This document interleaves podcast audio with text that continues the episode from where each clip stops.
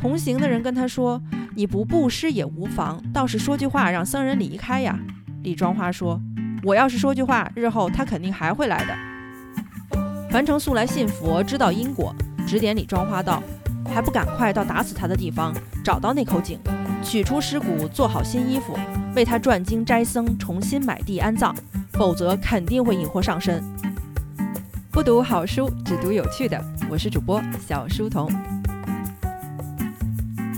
宋朝开宝初年，洛阳城东南的贤相坊有位染工姓李，不知道名字，但他有个绝活，能在衣料上织染各种花纹，人称李庄花。李庄花略有家产，但是性情乖戾、吝啬，也不信佛。有托钵僧人到家门口化缘，他进出视人如无物，哪怕等很久，他也不答一句话。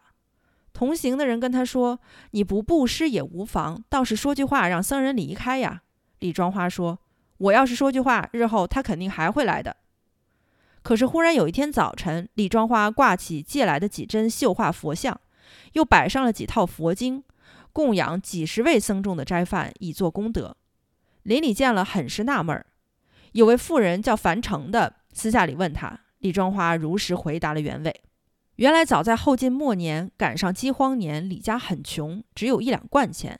在本地乡村走街串巷做一些小生意，另有个姓孙的有两三贯钱做本钱，与他一起在乡村里做小买卖。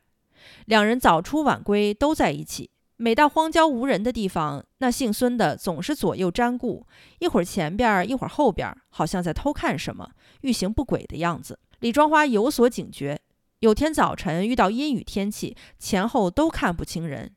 李庄花就先下手为强，捡了块原石，从身后猛击那姓孙的，正中后脑，倒地之后又用原石将其砸死，然后弃尸道边，拿了他的财物就走了。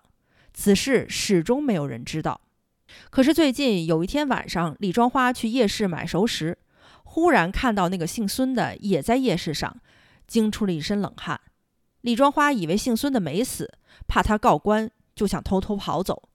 可是那姓孙的步步相随，走到哪儿跟到哪儿，怎么都甩不掉。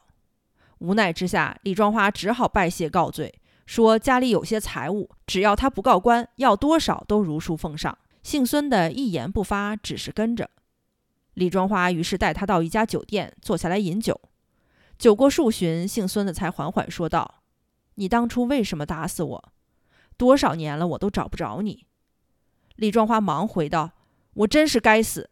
当时我以为你要暗算我，于是就先下手了。说完起身谢罪。那姓孙的说：“我辛苦找你不到，见了也不为别事。我不是人，是鬼。你打死我之后，附近的村民把我扔到了半里外的枯井里，现在已经填平，外表还是能够看出井的形状的。骸骨尚在，无法投胎。你快帮我取出骸骨安葬，换身新衣，我就没有遗憾了。”李庄花答应一一办到，先供奉僧人超度这个冤鬼。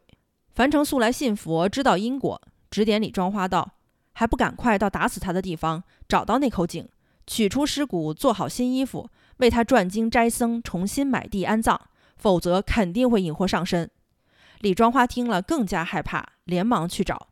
几天后，果然看到枯井踪迹，挖出了骸骨，做了新衣，给姓孙的在山下买地安葬了事。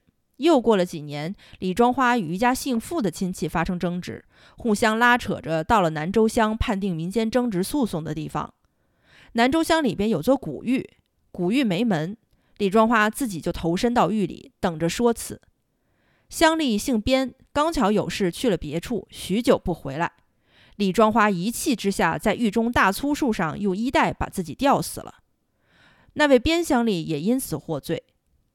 李孙都是微贱之人，后晋末杀人，到宋朝开宝初年还能见到。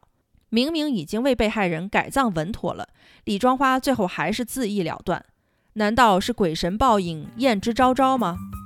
此事是张其贤在洛阳亲眼目睹的，记下来以示劝诫。